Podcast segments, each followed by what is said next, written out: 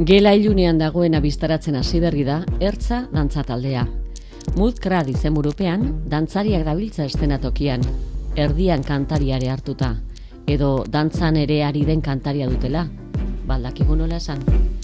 Beltzean nabarmentzen dira gorputzak, behar bada asmoak eta ideiak, eta desioak eta kontuak eta aleginak ere, alakoak direlako, ilunetik argitara, edo bueno, ilunkaran itzaletara aterata. Ertzan, zuzendari lanetan, gertutik, asier zabaleta.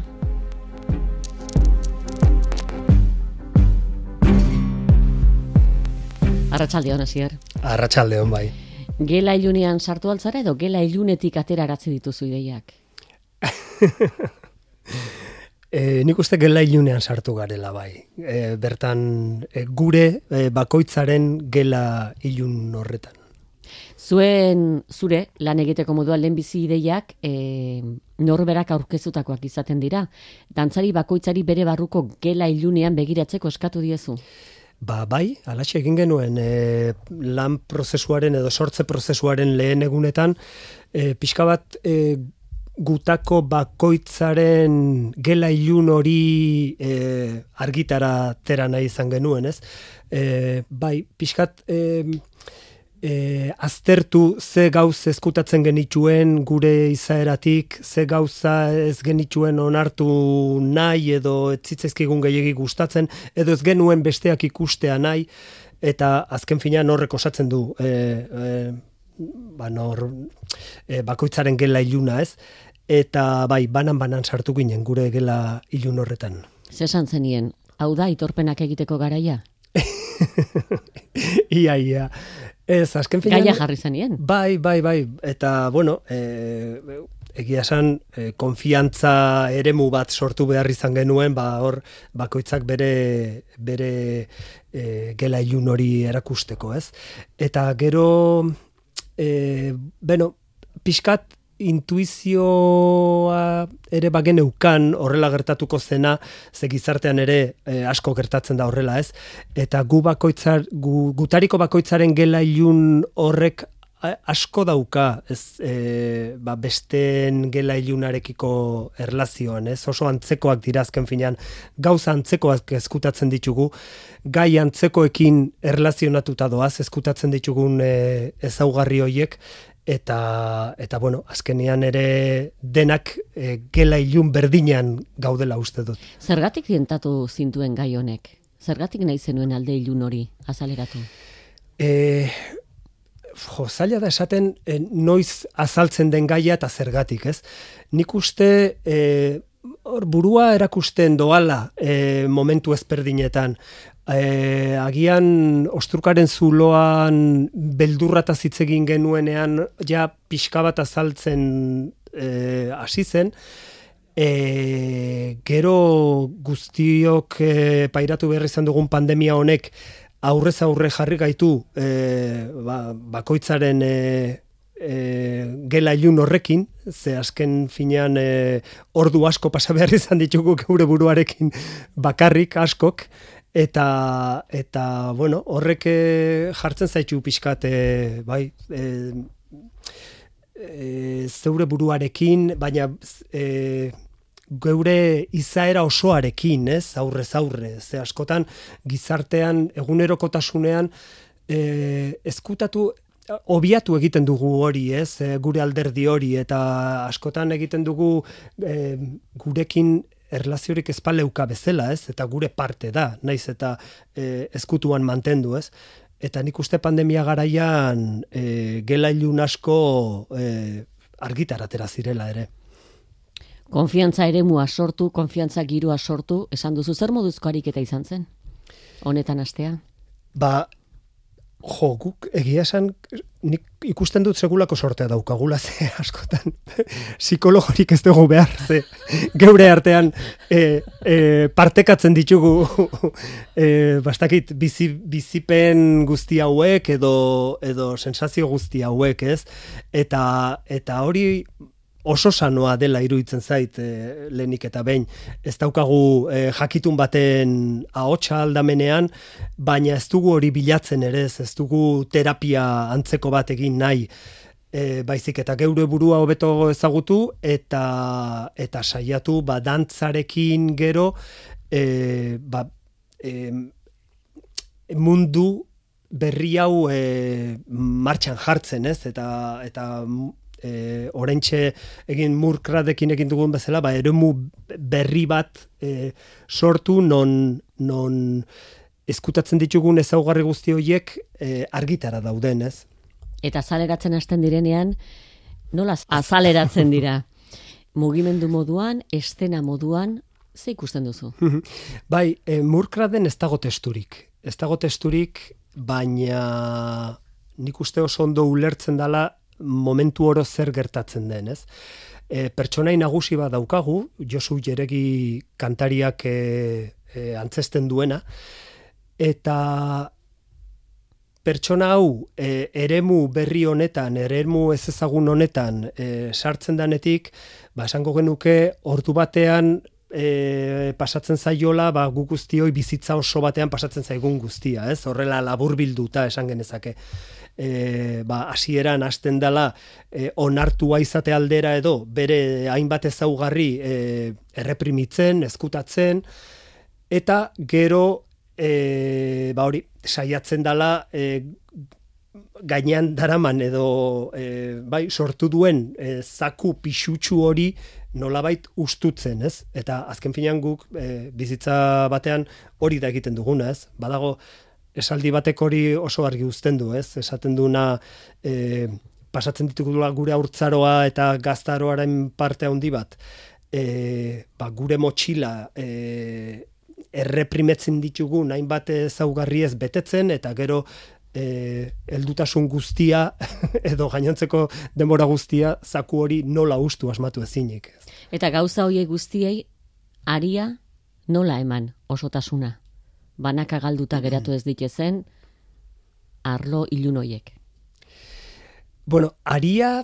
Eh, Jeregi da? Bai, bai, jeregi da, ze berak bizitzen ditu lehen pertsonan, ez? E, bizipen hoiek edo ikasgai hoiek edo esan, esan genezake bai ikasgaiak edo edo froga hoiek ez estena gainean, ez?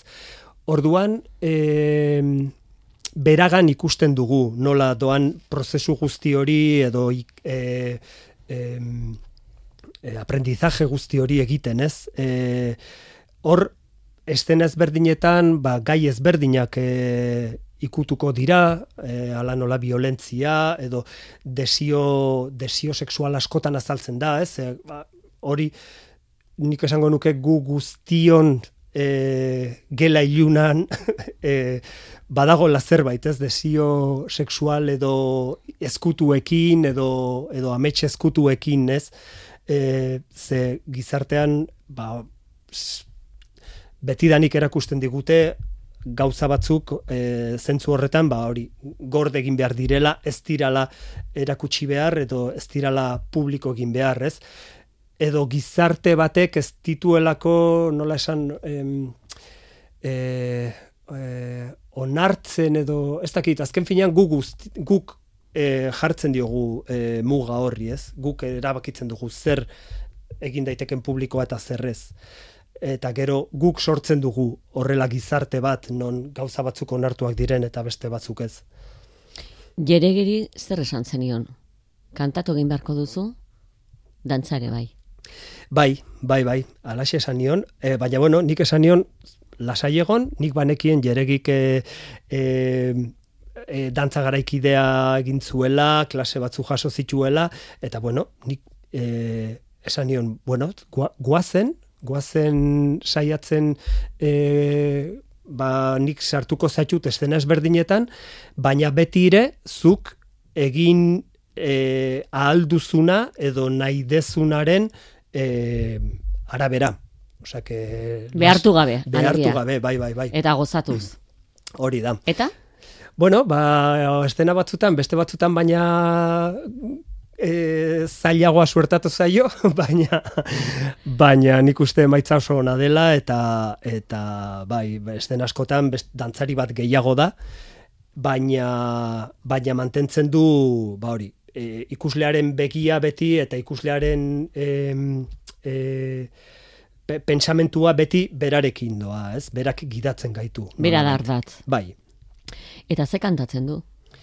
Ba, kantatzen ditu e, musika barrokoak, John Dowland eta Henry Purcell e, musikarien hainbat kantu hartu ditugu, eta berak melodiak originalean kantatzen ditu inglesez, e, hasiera batean pensatu genuen agian letrak ere e, gure eratzea edo aldatzea pixkat gure tramarekin edo narrazioarekin e, relazio gehiago ezaten, baina gero aztertzen hasi ginen letrak beraiek eta ja perfecto zeto zen guk hitz egin nahi genuenarekin e, asko hitz egiten dute ba hori e, bai nire bakardadea nire e, iluntasuna asko aipatzen da e, pixua, gainean dara madan pixua, eta esaten, badirudi gure ikuskitzen orako eginak zeudela letrak. Orduan erabaki genuen ez aldatzea, melodiak ere ez dituko ikutu, baina atzetik e, musika hauek daukaten orkestazio guztia musika elektronikora ekarri dugu.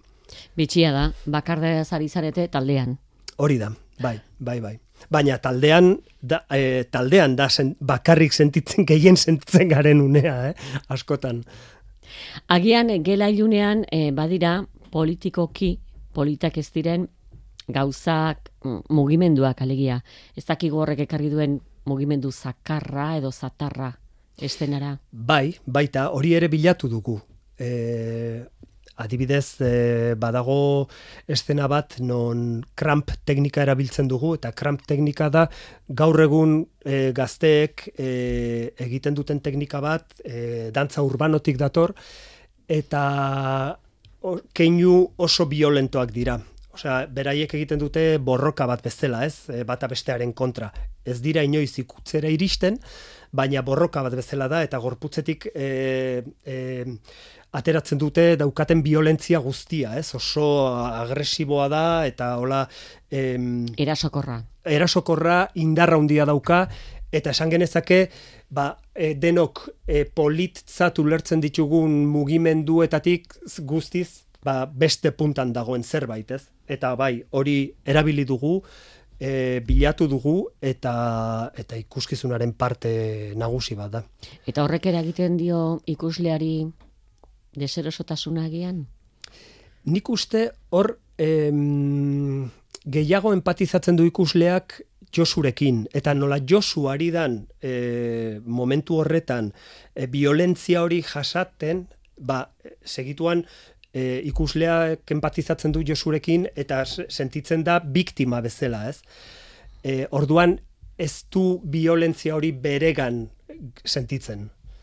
Ari gara Josu behin eta berriz aipatzen, baina mm dantzariak bai, nortzu diren esatea. Dantzariak e, oso talde bitxia da, ze ez dugu horrela bilatu, baina horrela tokatu da. E, oso, nola esan, e, internazionala da, ez taldea. E, badaukagu Denis Martinez kubatarra, e, Valerio Di Giovanni italiarra, Rafke van Hopelines e, belga, Pilar Andrés, e, e, ebengoa, bueno, Nafarra baina Bilbon bizi da, eta zein falta zait, eta Tiago Almeida Brasildarra. Eta Asier Zabal eta zuzendaria aginduak ematen zenbat hizkuntzetan aritzen da? Bueno, kasu honetan, e, gazteleraz gehien bat. E, egia da, prozesuan zehar reuki ditugula beste bidantzari e, gurekin e, erresidentzia bat egiten Mozambikekoak, Eta orduan hor ja Mozambike, Brasil bat egiten zuten eta portugesera askotan joan behar izan dut. Baina bestela normalean gazteleraz, bai, bai. Gela iluneko kontuak izan da, norberaren itzalak argitaratzen diren obran, argien jokoa, argiztapenarena erabaki horra. Bai, guztiz erabaki horra. Eta, eta estenan ikusten dena ere, bai, ez? e, nahi esan e, e, elementu estenikoak edo atretzoa askenen esan genezake ikuskizun honetan estenografia bihurtzen dela. Ze abiatzen gara e, ba, pertsonai nagusi honek e, puzten dituen e, boltsa txiki edo plastikozko e, bai, boltsatxoak haunditzen doazenak eta bere e, zaku hipotetiko hori irudikatzen dutenak, eta bihurtzen dira estena guztia betetzen duten e, e, tubo, plastikozko tubo erraldoietan, ez? Garden xamarrak dira eta zenbaitetan e, Hori da. dantzaria edo protagonista bera barruan harrapatzen du. Hori da, barruan harrapatzen Isolatuta, du. baina ikusteko moduan kanpokoarekin harremana. Bai. Eta lortzen dira oso irudi ba, lausotuak eta e, ba, hori, batzutan e, lainotasun bat bezala e, sortzen du bapatean eta eta asko laguntzen digu ba hori ikusten dena ez dena ikusten e, guzti horrekin jolasten ez? Eta argiarekin ere hortxe egin nahi izan dugu lanik nagusiena. Zer, zer ikusten dan zer ez dan ikusten? E, aipatzekoa da agian lehen estena bera eta Josu berak eramaten ditu bi argitxo eta berak argitzen ditu dantzariek egiten dituzten hainbat figura, ez? Eta orduan e, ikusle bezala askotan e, zaila da antzematen benetan e, ze irudi batzuk ematen dute nahiko esplizitoak, baina ikust, ikusten duzu eta esaten benetan hori ikusi dut edo edo ez da eta gero bigarren aldian ikusten duzu beste zerbait zela eta guzti horrekin saiat, e, jo, saiatu gara jolasten e, ba hori e, misterio hori pixkat emateko obra guztiari. Elementu hori noiz etorri zen? Argiena? Hain gertutik eh, linterna moduan edo gorputzak argiztatzearena? Jo, nik argi neukan, bera, argi neukan. e, argiarekin jolastu nahi nuela, ez? E, e, ba, ez izenburua bakarrik baizik eta e, hitz egin nahi dugun horrek beti zuk esan hasieran esan duzun bezala iluntasunetik datorren zerbait edo iluntasunean gordetzen dugun zerbaitekin e, zerikusia daukalako. Orduan e, hasieran frogatu genuen sin más, argiak, formatu ezberdineko argiak guk manipulatzen genituenak edo edo teknikariarekin e, puntu ezberdinetan jarriz e, Olan inongo pretensiorik gabe jolastu zer eman zezakeen edo, edo zer, e, zer e, e, inongo ideiarik euki gabe ez, edo aurre iritzirik edo helbururik izan gabe ez. Bai, froga akatsa, froga Hori da, akatsa. bai, bai, bai. Ezku, asko egiten dugu hori, jolastu, jolastu, hartu elementu bat eta baita koreografiak sortzeko ere bai, eh? Agian, ba, ez dakit, ez, mm, traba bat jarri gorputzari edo lotu parte bat edo bi pertsona elkarrekin lotu eta hortikan ze, ze sortzen den askotan e, ezintasun horrek eramaten zaitu zu normalean joango etzinatekeen lekuetara, ez? Eta gero, e, hor e, ba, hori behin ondo landuta, ba, lortzen ditugu koreografiak edo edo argi em, ez dakit efektuak, ba, beste modu batera ez, ez genitukenak lortuko, ez? Eta lortutakoan satisfazioa nolako izaten da? E, talde osoan kutsagarria edo nolako izaten da asmatu dugu esaten duzunean? Hau zen argia. E, bai, hori, sensazio hori askotan egoten da, baina e, baita ere gertatzen da askotan e, zerbait esaten dezuna, bai, asmatu dugu eta hor gelditzen da elementu hori aislatuta ezin duzuna pieza osoan sartu, bukaera arte, eta azkenean esan bar diozu, ba ezin dut sartu. Edo, ed- edo alderantziz, ez, beste asko... Em, Hola, transizioa, transizioekin gertatzen da askotan, ez? Estenak baditzugu elkartzeko bata bestearekin, eta batetik besterako transizioa edo nola joan edo zer zer ibilbide egin e, bilatzen ari garela estera berri bat sortzen da bakarrik ez? Eta eta e, e, lotu nahi zituen bi estenak baina garrantzia handiago hartzen duena ez? Orduan askotan ez gera ez gera e, gure e, emait, e, obra horren jabe ere berak eramaten gaituen nahi duen tokira. Ze ona, Bai. sorpresa hori izatea. Bai, bai, bai. Unkitu, ukitu, barruan ahastu, empatizatu esan diguzu, deserosotasuna, edertasuna, zer egiten du obrak? Em, jo, nik esango nuke jendearekin hitz egin da gero e, gaia e, ikusten badugu zertaz ari garen, estetika ikusten badugu zertaz ari garen, Ez dugu esan jeregik berak egin duela jazkerarena ere? Baita ere, baita ere. Eta e, argazkiak edo irutiren bat ikusten badugu, badirudi em, bai, o, obra latz batekin gaudela edo, edo deserotos, deserosotasuna sentitzuko dugula, baina nik uste kasu honetan ez dela sentitzen horrelako ezer. E, Jakimina. nik uste gehiago dela e, ikustea jo, ze identifikatua sentitzea momentu askotan, ez? Hori ere banaiz ni. Hori da, eta batez ere gai hauekin oso zaila dela, ze normalean onartu nahi ez ditugun gaiak dira, o, osea, gure parte ez direla e, antzestu nahi ditugun gaiak dira. Orduan, e, hori ikustea, ikusleengan eretzat, jo, e, oso politxa da, ez? Beste obra batzutan, baina gehiago agian. Ze, eta gero, badauka amaiera bat or, positiboa. Orduan, e, ez du bueno, ez du emaitza bat ematen, ez du soluzio bat ematen, baina bai ematen du pixkat mm, gogoa bezala, jo, bai, hori zuk esan duzuna, hori ni ere ba naiz, ez? Eta eta horrekin, ba, bueno, Konformidade bat. horrekin bizi beharko naiz, nahi ala nahi ez, baina e, obraren amaierak e, e, oso positiboki antzesten du hori, ez? Mur krar izenburua. Badu, aldrebeskeria izenburuak. Baita, noski. bai, e, alderantziz irakurtzen badugu, dark room ematen digu, orduan ja zuzenean gela ilunean sartzen gaitu. Eta mur inglesez ere bada e, e, e, nola esango, eremu e, bai, pantanoso bat edo zerbait horrelako e, oso kutsu romantiko eta iluna daukan e, zerbait, ez? Gertueneko aukera ikusteko eta gozatzeko, hilaren amaieran donostian.